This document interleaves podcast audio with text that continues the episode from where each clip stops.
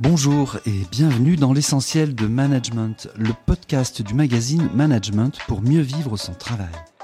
Chaque semaine, nos experts et nos journalistes reviennent en profondeur sur un des sujets traités dans le magazine actuellement en kiosque. L'essentiel de Management, le podcast de la rédaction du magazine Management.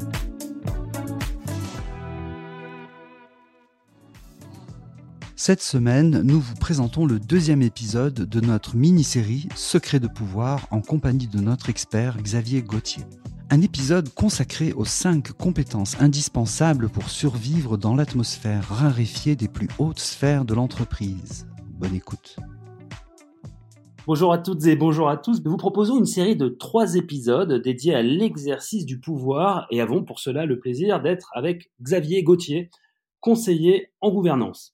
Parmi les 60 situations réelles décrites dans son ouvrage La gouvernance à l'épreuve du pouvoir, aux éditions Mardaga, Xavier revient sur celle d'Oriane. Alors tous les prénoms sont modifiés.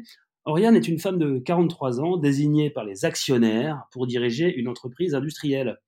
Oriane va devoir développer et mettre en pratique cinq compétences clés, oui oui, cinq compétences clés pour percevoir, ne pas subir et agir face à Thierry, qui est donc l'actuel directeur général, bien aguerri, qui a la volonté d'imposer une décision stratégique pour l'entreprise lors d'un conseil. Voilà la situation. Les cinq euh, compétences qui vont vous être présentées sont pour certaines très cartésiennes, pour d'autres plus intuitives. Chacune d'entre elles, en tout cas, peut vous être utile dans votre exercice quotidien du pouvoir et des responsabilités. L'exercice du pouvoir, épisode 2, 5 compétences pour percevoir, ne pas subir et agir. Alors Xavier, la première des cinq compétences que vous pointez est l'acuité, l'acuité que vous décrivez comme une capacité d'observation qui se développe en poussant le regard vers une situation réelle et une ouverture à l'intuition. Alors ma question est la suivante, Xavier, quelle est la place de l'intuition dans la capacité qu'ont les dirigeants à décider dans un monde réel?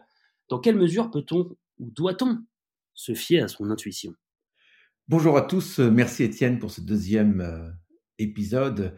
L'intuition, pour commencer par l'intuition, c'est en psychologie une forme d'intelligence. Hein. C'est une perception des liens entre les choses qui peut vraiment orienter une décision, mais sans toujours avoir les mots pour le dire. Alors, ça n'est pas de l'instinct, ça n'est pas du hasard, c'est une vraie forme de pensée qu'on appelle d'ailleurs une pensée intuitive.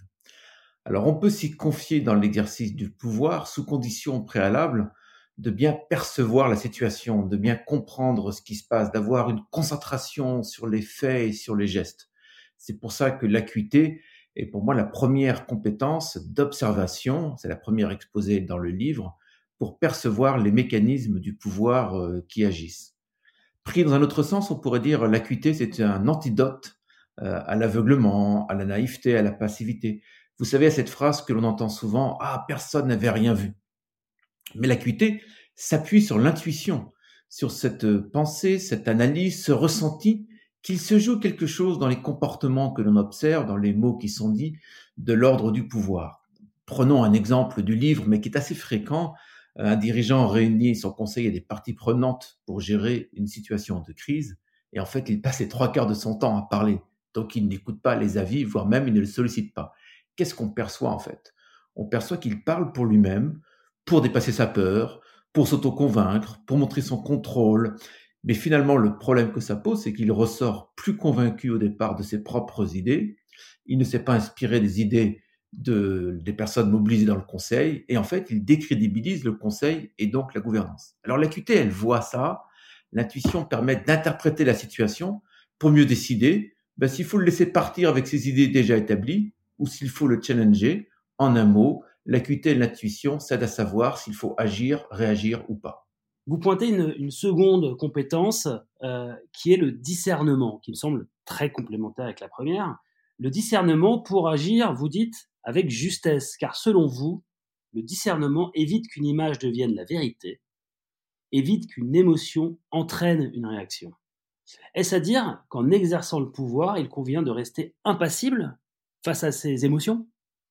Prenons l'exemple de Monsieur T, une vraie personnalité médiatique, 90 euh, ans, grande taille. En fait, il impressionne quand on le rencontre ou quand on l'observe en, réunion.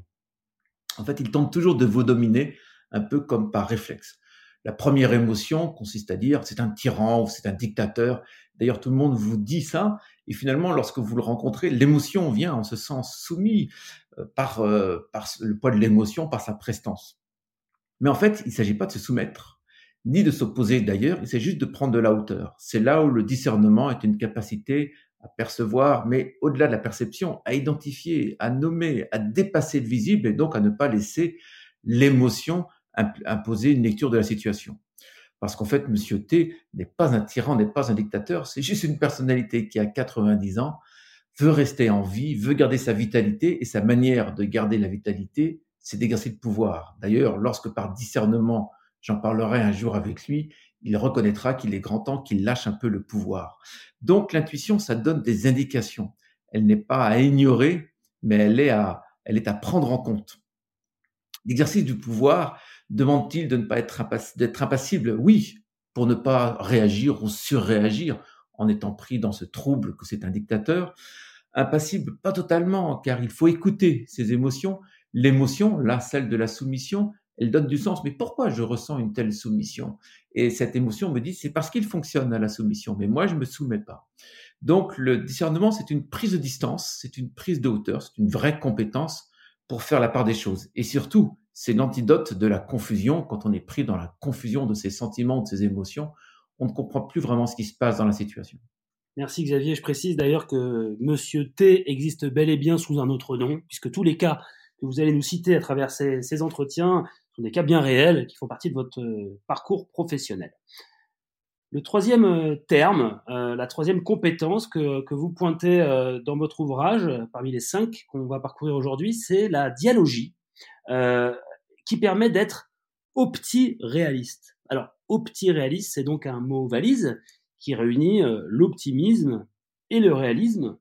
Xavier, comment devient-on opti-réaliste et quels en sont les principaux bénéfices?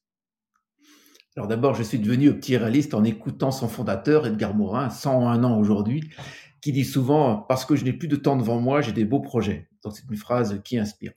Opti-réaliste, beaucoup de mes clients apprécient cette phrase. C'est optimiste sur les chances de réussir, donc sur l'avenir, tout en étant vraiment réaliste sur les conditions euh, nécessaires, voire sur les efforts à faire. La réunion des dieux, c'est la dialogie, cette capacité à conjuguer les choses qu'on aura envie d'opposer, alors qu'en fait, il faut les faire vivre ensemble, il faut les faire euh, dialoguer. La dialogie, c'est un concept ou un mode de pensée qui aide à faire dialoguer les choses. Pendant le Covid, certainement, certains parmi vous ont vécu ça ou ont rencontré cette capacité de la dialogie sur l'optiréalisme lorsque, face à la crise, il fallait à la fois protéger l'entreprise à très court terme, pour être vraiment réaliste sur la, la survie à court terme, et en même temps ne pas obérer l'avenir, projeter l'entreprise dans l'avenir. C'est ça être optimiste et réaliste. Donc opti-réaliste, à l'avoir tous les gens qui ont su, tous ces chefs d'entreprise, tous ces cadres, tous ces collaborateurs qui ont réussi à se dire on va sauver l'entreprise à court terme, on la protège et en même temps on agit dans le long terme pour ne pas obérer l'avenir. L'un ne va pas sans l'autre et en même temps. Le fameux en même temps, ici, c'est l'opti-réalisme. Vous parlez également, euh, Xavier, dans votre ouvrage, de cette compétence qui est la lucidité, euh, car, euh, je vous cite, elle décrypte le sens, les non-dits et les influences. La lucidité identifie les énergies et les engagements favorables au but commun. Le pouvoir serait-il donc une aventure collective? Ou bien faut-il toujours diviser pour mieux régner? Merci de cette belle perche offerte, Étienne. Euh, diviser pour mieux régner, c'est vraiment le monde d'hier. C'est celui qui écarte l'effort en présence, alors les forces en présence, alors qu'on parle d'intelligence euh, collective et que de toute façon aujourd'hui, une seule tête ne peut plus penser et décider seule face à la complexité et l'accélération de, de nos sociétés et du monde. Le pouvoir, c'est vraiment une aventure dialogique. Tout à l'heure, on le disait à la fois, il faut fédérer les parties prenantes, aligner les intérêts, et à la fois toujours savoir hein, qui décide. Hein. L'autorité est toujours euh, euh, l'autorité est toujours présente. Donc, c'est quel est le rôle de la lucidité? Ben, La lucidité, c'est un peu un aboutissement de la de l'acuité. On voit les choses, du discernement, on comprend les rouages, les jeux d'acteurs, et la lucidité, cette dimension en plus qui se dit mais je peux agir, je peux faire quelque chose, je vois les forces, les faiblesses, les leviers, les opportunités. La lucidité, c'est ce regard de plus qui autorise à agir. Vous êtes dans un conseil, vous voyez le moment d'agir, c'est l'acuité. Ce qu'il faudrait mettre en avant ou ne pas trop dire, c'est le discernement. Et hop, vous sentez que tout d'un coup, vous pouvez poser un acte qui va être entendu, acceptable, qui vous met pas trop en risque, mais qui fait bouger les choses. C'est une espèce de lucidité beaucoup plus générale sur la situation.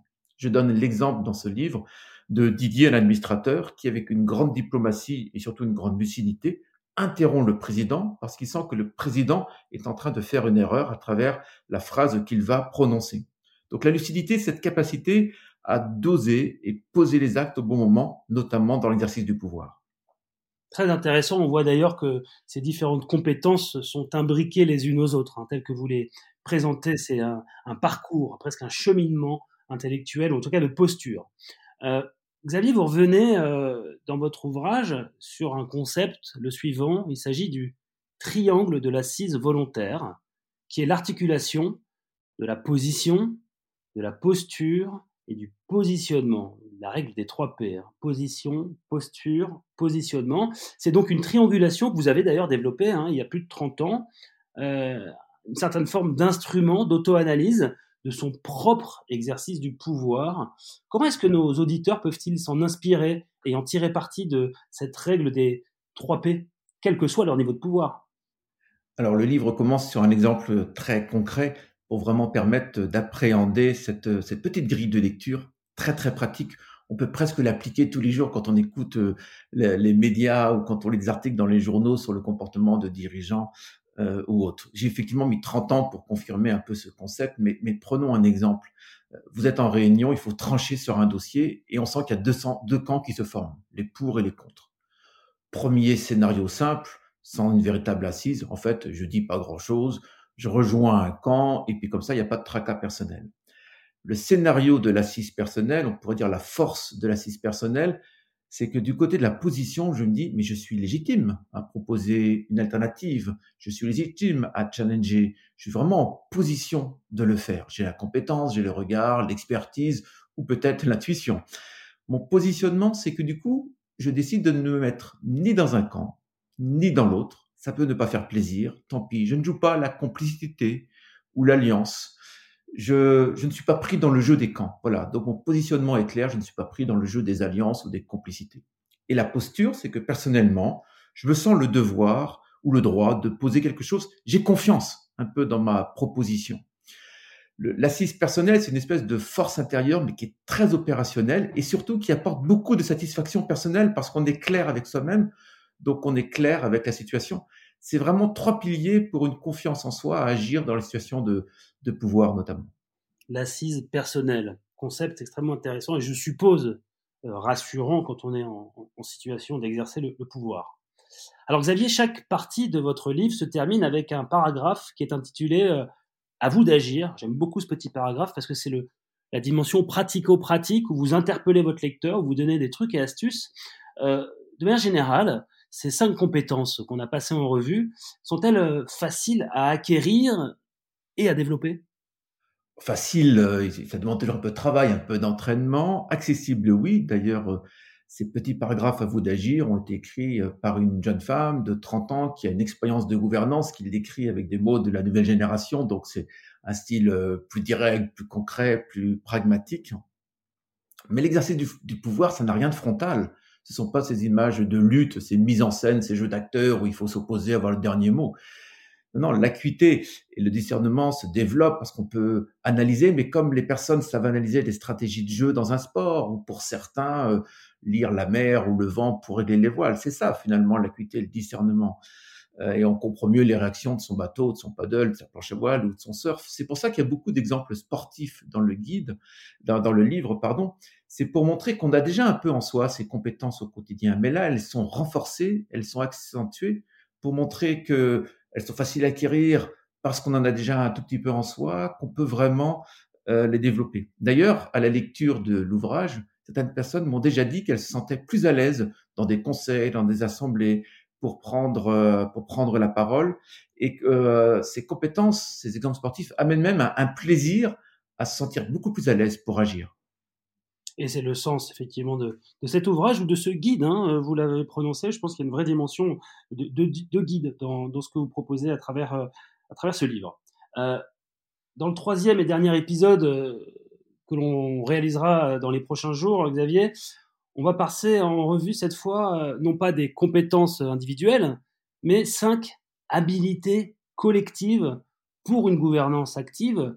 Euh, quels principaux bénéfices pour nos auditeurs? Pourquoi leur donner rendez-vous euh, au, prochain épisode qui sera donc consacré aux cinq habiletés collectives?